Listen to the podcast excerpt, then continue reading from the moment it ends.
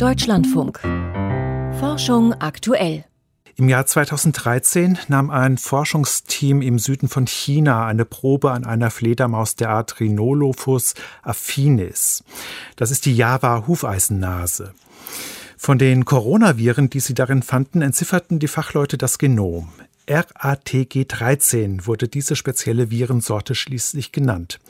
Erst Jahre später sollten die Forscherinnen und Forscher vom Wuhan-Institut für Virologie diese Sequenz wieder hervorkramen. Denn sie hatten festgestellt, dass das Erbgut von RATG13 zu über 96 Prozent übereinstimmt mit dem Genom des SARS-Coronavirus 2. Lange Zeit galt dieses Virus daher als der nächste bekannte Verwandte des Pandemieerregers. Jetzt hat eine Gruppe Gruppe aus Deutschland geschaut, welche Veränderungen am Spike-Protein, am Enterhaken des Virus sozusagen mindestens notwendig sind, damit RATG13 menschliche Zellen befallen kann. An der Studie beteiligt war Professor Frank Kirchhoff von der Uniklinik in Ulm. Vor der Sendung wollte ich von ihm wissen, wie stark muss sich denn das Erbgut dieses Fledermaus-Coronavirus verändern, damit es auch in menschliche Zellen eindringen kann. Also der überraschende Befund war, dass man eigentlich nur eine einzige Aminosäure verändern muss, damit man etwa eine 50-fach bessere Infektion von menschlichen Zellen bekommt. Das heißt, ein einzelner Baustein in diesem großen Protein müsste ausgetauscht werden. Genau, das Protein, das hat also etwa 1250 Aminosäuren und wir haben eigentlich nur eine davon von einer ungeladenen Aminosäure zu einer geladenen Aminosäure umgetauscht. Und dies kann jetzt einfach stärker mit dem menschlichen AC2-Rezeptor interagieren. Also die Eintrittspforte sozusagen für das Virus. Genau, Anheftung des Virus an die menschliche Zelle und dann eben danach die Schritte, die für den Eintritt notwendig sind. Nur um es nochmal klar zu sagen, der Unterschied zwischen RATG13 und SARS-CoV-2, der liegt bei über drei Prozent, bezogen auf das Gesamtgenom. Ja. Das heißt, bei einer durchschnittlichen Mutationsrate von zwei Mutationen pro Monat, das ist ja so ein typischer Wert, bei dieser Rate, da liegen also rund vier Jahrzehnte an Entwicklungsdauer, an Evolution zwischen diesen beiden Viren. Also das eine ist nicht direkt aus dem anderen hervorgegangen.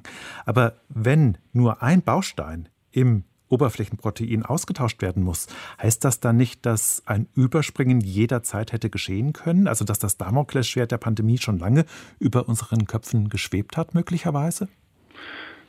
Naja, man muss sagen, dass Coronaviren schon häufiger auf den Menschen übertragen wurde. Also etwa 30 Prozent der Erkältungserkrankungen der harmlosen gehen auf Coronaviren zurück. Wissen vielleicht noch das hochpathogene MERS-Virus, was von Kamelen auf Menschen übertragen wurde. Das heißt, es ist sowieso nicht das erste Mal. Und damit hat man natürlich tatsächlich eigentlich dauerhaft dieses Damoklesschwert über sich hängen. Man muss hier vielleicht auch noch ergänzen, dass man hat jetzt natürlich intensiv in Fledermäusen weiter nach verwandten Viren untersucht und kürzlich auch neue Viren entdeckt, die etwa genauso verwandt sind mit dem SARS-CoV-2 wie RATG13. Die meisten davon haben die Aminosäure, die für den Eintritt in die menschliche Zelle ist, äh, bereits. Aber genügt denn solch ein Austausch eines einzelnen Proteinbausteins aus, um aus einem Fledermausvirus ein Pandemievirus werden zu lassen? Oder müsste sich da noch mehr verändern, um zum Beispiel eine starke Ausbreitung auch zu ermöglichen, diesem Virus? Absolut. Also es ist so, dass initial, wenn ein Virus übertragen wird, ist es natürlich nicht optimal in den neuen Wirt angepasst. Und deswegen ist auch die Infektiosität, die wir bekommen, wenn wir, wenn wir das Fledermausvirus mutieren, höher als das Original, aber immer noch deutlich schwächer als SARS-CoV-2, was auf den Menschen übertragen wurde. Und zum Beispiel die Delta-Variante, die hat dann etwa 30 bis 40 zusätzliche Austausche.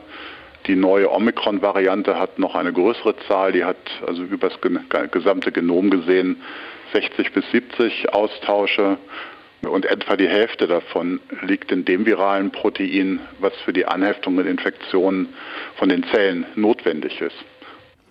Wie sieht es denn aus mit einem ganz bestimmten Merkmal von SARS-Coronavirus 2, der sogenannten Furinspaltstelle? Das ist so eine Art Sollbruchstelle im Spike-Protein, wo das körpereigene Enzym Furin das Virenprotein zerschneidet und ihm so den Eintritt in die Zelle erleichtert. Und auch bei anderen Viren gilt diese Stelle als ein Merkmal für eine erhöhte Ansteckungsfähigkeit. Müsste ein Fledermausvirus nicht auch solch eine kurze Sequenz erwerben, um sich pandemieartig, also Explosion explosionsartig ausbreiten zu können? Das ist wahrscheinlich, aber nicht unbedingt notwendig. Also es ist richtig, diese Spaltung durch Furin und auch danach noch eine weitere Spaltung durch eine weitere Protease, Tempres 2, ist wichtig für die Aktivierung von dem Hüllprotein und für die Infektion. Das Problem ist, dass Viren sind extrem gut darin, Alternativen zu finden. Das heißt, ähm, man kennt das ja von der Resistenzentwicklung bei HIV oder anderen Viren. Wenn ein Weg versperrt ist, bekommt man möglicherweise Varianten, die zum Beispiel eine andere Protease benutzen könnten oder die äh, auf anderem Wege effektiv werden. Das heißt also, diese zusätzliche Spaltstelle hat wahrscheinlich bei der Ausbreitung von dem aktuellen Virus eine große Rolle gespielt. Also ist wahrscheinlich aber nicht immer notwendig. Was schlagen Sie denn nun vor? Wie könnte man in Zukunft ein Überspringen dieser Viren auf Menschen verhindern und damit natürlich eben auch eine potenzielle Pandemie? Naja, also zum einen ist es, denke ich, erstmal wichtig zu untersuchen, wie fit sind denn generell eigentlich Viren in verschiedenen Tierspezies, insbesondere der Fledermaus, in der Infektion von menschlichen Zellen? Ist es eine seltene Eigenschaft, dass die menschliche Zellen infizieren können oder ist das häufig? Dann kann man zum Teil auch voraussagen, welche Viren überspringen können. Und viel, also eine Idealvorstellung wäre natürlich, dass man dann sozusagen schon Impfstoffe, die für mögliche zukünftige pandemische Viren geeignet sind, vorbereitet, um gewappnet zu sein. Ansonsten in der aktuellen Pandemie kann man tatsächlich nur sagen, man muss impfen, impfen, impfen und die Impfquote erhöhen sagt Professor Frank Kirchhoff vom Universitätsklinikum in Ulm.